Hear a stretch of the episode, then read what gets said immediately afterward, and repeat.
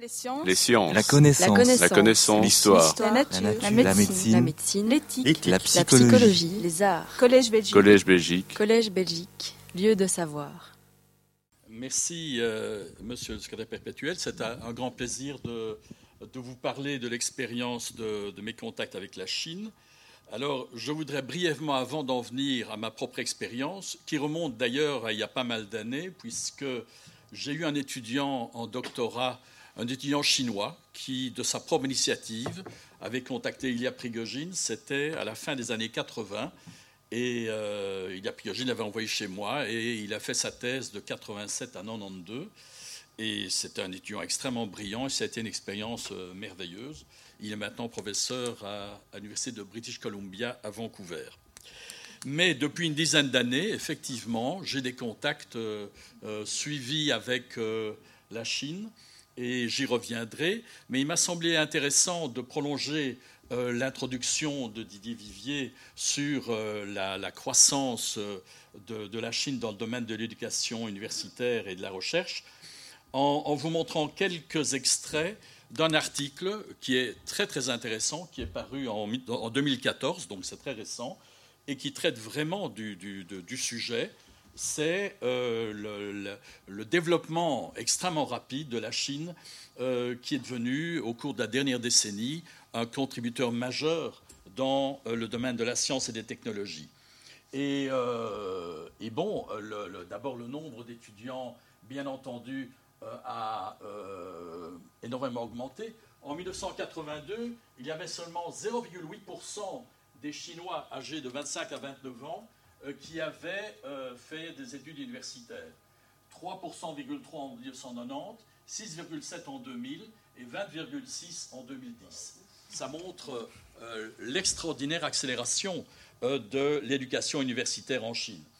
Et, euh, ceci montre, euh, c'est un article qui a été écrit par trois chercheurs, euh, dont deux d'origine chinoise euh, qui travaillent aux États-Unis et un autre qui travaille à l'université de Pékin. Et donc, c'est facilement, euh, euh, vous pouvez facilement l'obtenir euh, donc par internet. C'est paru dans PNAS, qui est les Proceedings de la National Academy of Science des États-Unis. Alors ça, ça montre le nombre de personnes qui travaillent dans le domaine des sciences et de l'engineering, donc SE, en Chine en rouge et aux États-Unis en bleu. Et vous voyez que de 2000 à 2010, là aussi, il y a un accroissement énorme euh, du nombre euh, de, personnes qui travaillent dans ces domaines, euh, surtout en Chine.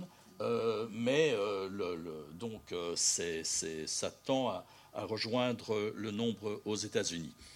Alors, pourquoi y a-t-il un tel engouement pour les sciences en Chine? C'est intéressant de voir dans cet article euh, qu'il euh, traite d'un aspect un peu trivial peut-être, mais qui doit être euh, pris en compte, c'est l'attrait des salaires en fait dans euh, les professions scientifiques, dans la recherche entre autres, mais pas seulement. Et on voit qu'en Chine, euh, les scientifiques, par rapport euh, aux sciences sociales, aux docteurs en médecine et aux avocats, gagnent mieux leur vie.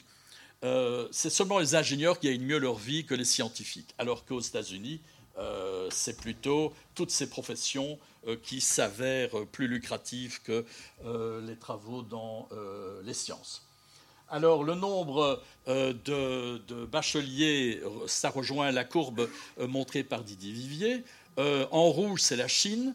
Donc, c'est de 1990 à 2010. Et vous voyez là aussi l'accélération en rouge de la Chine par rapport aux États-Unis. Euh, et pour les doctorats, eh bien à droite, vous voyez que le nombre de doctorats euh, a dépassé en Chine le nombre de doctorats euh, accordés aux États-Unis. Et c'était, je pense, aux alentours de 2007. Le point donc où les deux courbes se croisent. Alors, euh, bien entendu, l'investissement, ça a également été dit. En rouge, vous voyez euh, l'investissement dans les sciences en Chine et en bleu aux États-Unis. C'est un article qui, ne traite pas de l'Europe, hein, malheureusement, mais euh, je vous donne quand même ça comme comparaison. Et vous voyez là aussi que la pente est beaucoup plus raide et positive pour la Chine. Et il y a des politiques spécifiques dont vous avez déjà entendu parler, qui ont visé à augmenter le nombre d'universités en Chine et qui ont augmenté les moyens de façon exceptionnelle. Euh, par exemple, il y a des programmes qui ont visé une centaine d'universités d'excellence euh, qui leur ont donné des moyens énormes pour développer justement euh, l'éducation universitaire. Et il y a ce programme de retour des universitaires chinois qui travaillent aux États-Unis principalement pour les convaincre de revenir en Chine. Alors ça s'appelle le Thousand Talent Program. Et c'est pour recruter ces scientifiques. Et il y en a 2200 euh, qui sont revenus euh, en Chine, euh, dont certains qui avaient des postes permanents dans des universités aux États-Unis, même un membre de l'Académie des sciences américaine. Bien entendu, on leur donne des postes élevés. Alors, un exemple que je connais particulièrement bien, c'est celui d'un étudiant qui a fait son master, sa licence en physique à l'ULB, puis son doctorat. C'était dans les années, à la fin des années 80, début des années 90. Après, il est retourné, il a été aux États-Unis faire un postdoctorat. Euh, il est devenu professeur à Brandeis, puis à Yale. Et maintenant, il, est, il, est toujours, il a toujours son poste aux États-Unis, mais il est également directeur du programme de la New York University à Shanghai. Donc souvent, on voit que les scientifiques chinois qui reviennent gardent en fait un, pied, pas toujours, mais certains gardent euh, une attache en, Europe parfois d'ailleurs, ou bien aux États-Unis, et dirigent des, postes euh, en Chine. Mais certains reviennent à 100% en Chine. Alors, euh, la productivité des chercheurs chinois, là également, a fait des progrès remarquables. Alors, le nombre d'articles, le nombre total d'articles à gauche vous voyez en rouge, c'est la croissance du nombre total d'articles produits par les universités chinoises. Et là aussi, c'est le pays qui présente la croissance la plus importante. Euh, vous avez là, euh, donc en bleu, c'est les États-Unis, l'Europe, c'est en, vert, et le Royaume-Uni, euh, l'Allemagne, le Japon. Donc en fait, l'Allemagne et le Japon ont été dépassés par la Chine en termes de nombre d'articles publiés. Et qu'en est-il de la qualité de ces articles? Là, on peut mesurer ça en regardant le nombre d'articles hautement cités. Et euh, vous voyez qu'en Chine également, la croissance, elle est beaucoup plus faible, ce nombre est beaucoup plus faible qu'aux États-Unis. Ici, c'est l'ordre de grandeur, c'est 3000 par an.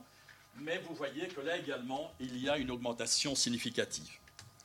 Alors, euh, ce qui est intéressant dans cet article, c'est que les auteurs euh, euh, définissent également des défis. Et ils en sélectionnent deux.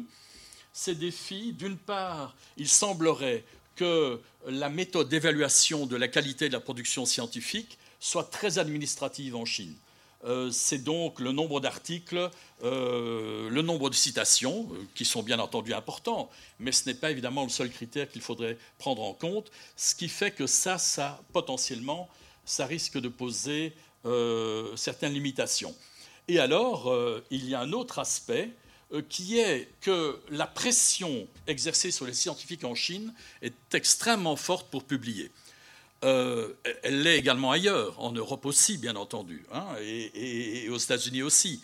Mais il semble qu'en Chine, ce soit encore plus vrai, euh, de telle sorte que comme euh, l'évaluation est administrative plutôt que vraiment faite par des scientifiques, et là je, me base sur l'article, hein, je n'ai pas d'expérience directe en la matière, ça suscite l'émergence de tentatives de je vais être prudent dans ce que je dis,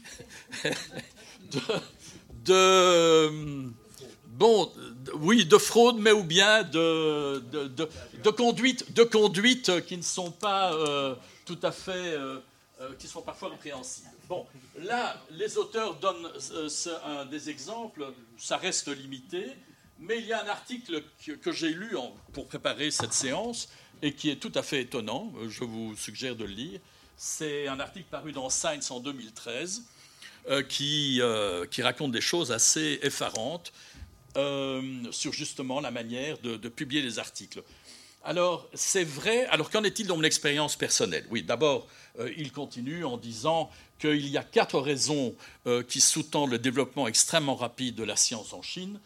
il y a d'abord une population extrêmement large et donc un capital humain important.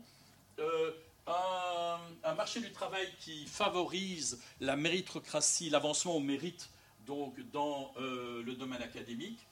Il y a un, grand nombre de scientifiques d'origine chinoise qui travaillent à l'étranger, surtout aux États-Unis, bien entendu. Si vous regardez la production scientifique aux États-Unis, il y a une proportion extrêmement importante qui provient de, laboratoires dirigés ou, au sein desquels travaillent des scientifiques d'origine chinoise, mais qui sont établis aux États-Unis. Et, euh, puis, euh, un gouvernement euh, centralisé comme on l'a déjà entendu, qui souhaite soutenir donc la recherche scientifique. voilà donc ce que je peux dire de, de cet article qui est extrêmement intéressant. Et la dernière chose qu'il mentionne, c'est que le temps où il y avait un seul centre d'activité scientifique au monde, et on pense bien entendu principalement à l'Amérique de nos jours, eh bien ce temps est révolu, évidemment il y a l'Europe également, et l'émergence des pays d'Asie, parce qu'il n'y a pas seulement la Chine, mais il y a également la Corée, il y a également Singapour, euh, fait qu'on va vers un, monde multipolaire dans le domaine de la recherche scientifique. Alors, euh, comme je le disais, j'ai eu l'occasion euh, de me rendre en Chine pratiquement chaque année depuis une dizaine d'années. J'ai des contacts avec trois universités principalement. L'université Fudan à Shanghai, qui est une université de tout premier plan en Chine L'université d'agriculture de Nankin, c'est un peu comme Jean Blou, mais il y a 30 000 étudiants, pour vous donner un ordre de grandeur. Et puis l'université de Suzhou. Alors, euh, ce qui est bien pour moi quand j'y vais, c'est que euh, Suzhou est entre Nankin et Shanghai. Et il y a une ligne de train à grande vitesse qui relie euh, Shanghai à Nankin en une heure et demie. Et je, dois vous dire que les trains à grande vitesse chinois sont tout à fait remarquables. Alors, beaucoup de choses sont très impressionnantes en Chine. C'est pour ça que j'y retourne toujours avec beaucoup de plaisir.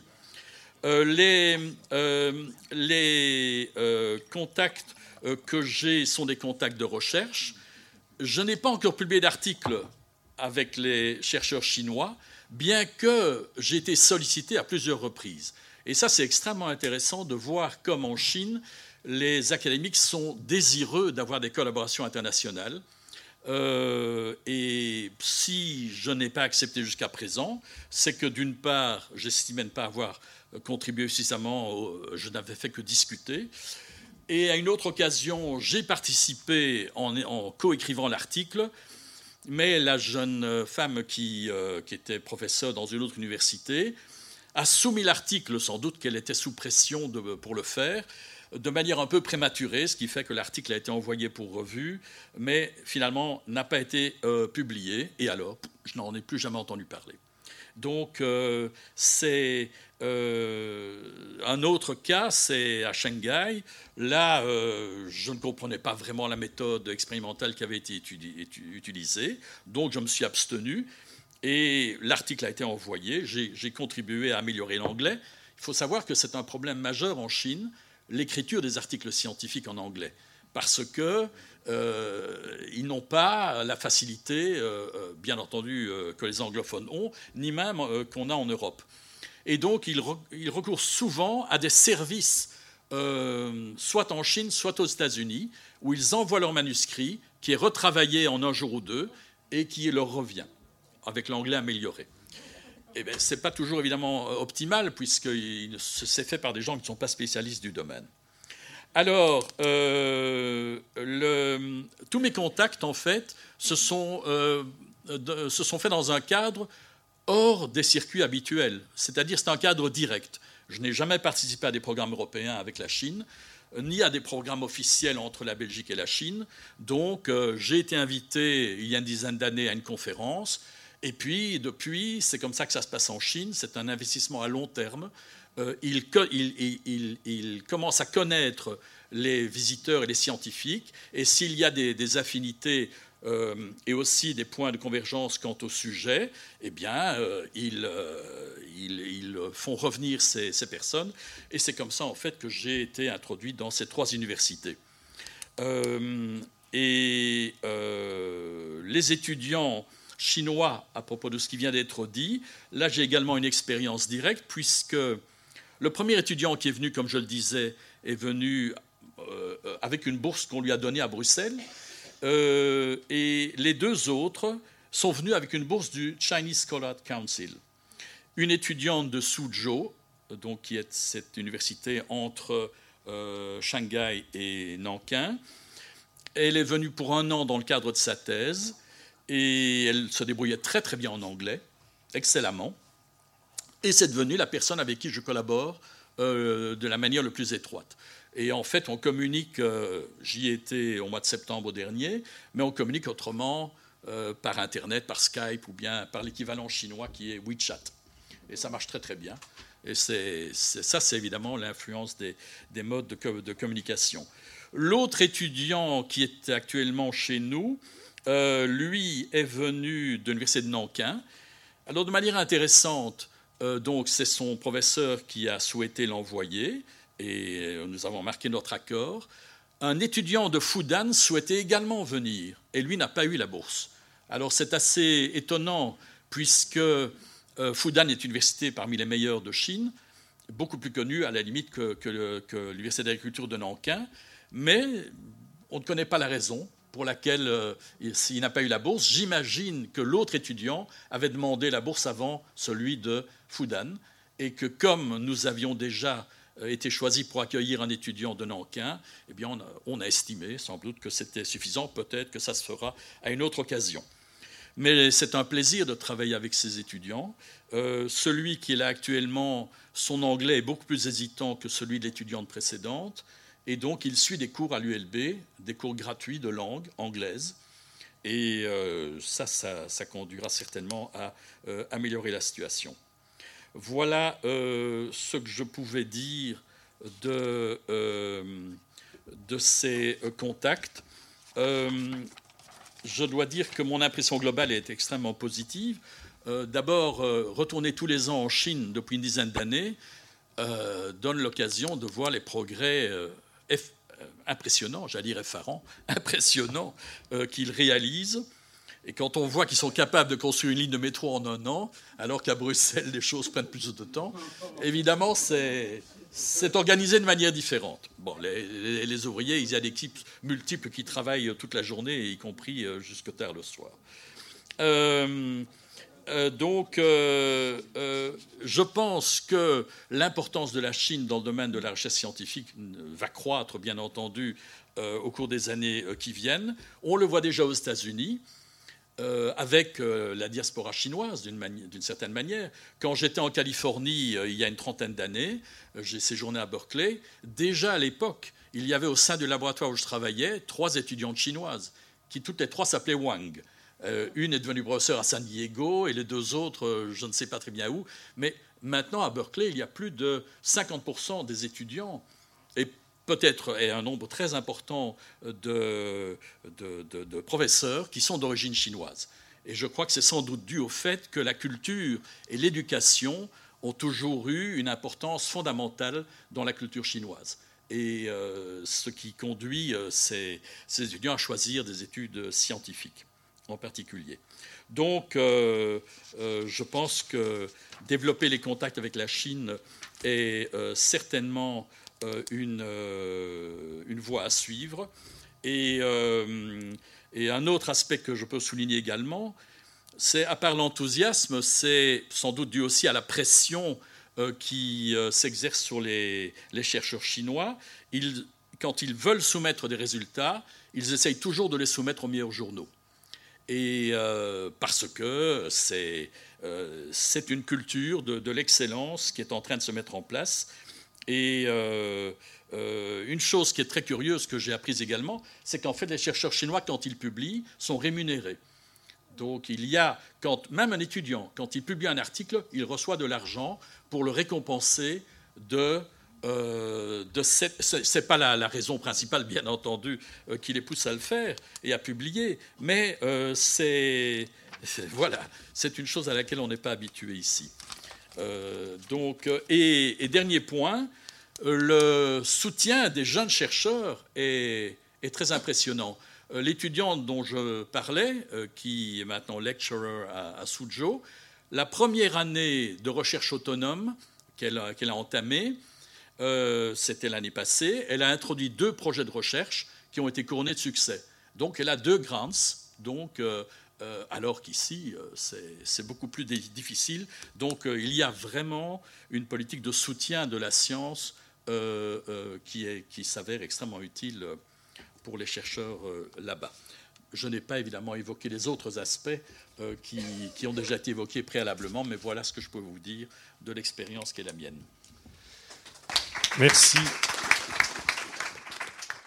Les sciences. Les sciences. La connaissance. La connaissance. L'histoire. La nature. La La médecine. médecine. L'éthique. La La psychologie. psychologie. Les arts. Collège Belgique. Collège Belgique. Collège Belgique. Lieu de savoir.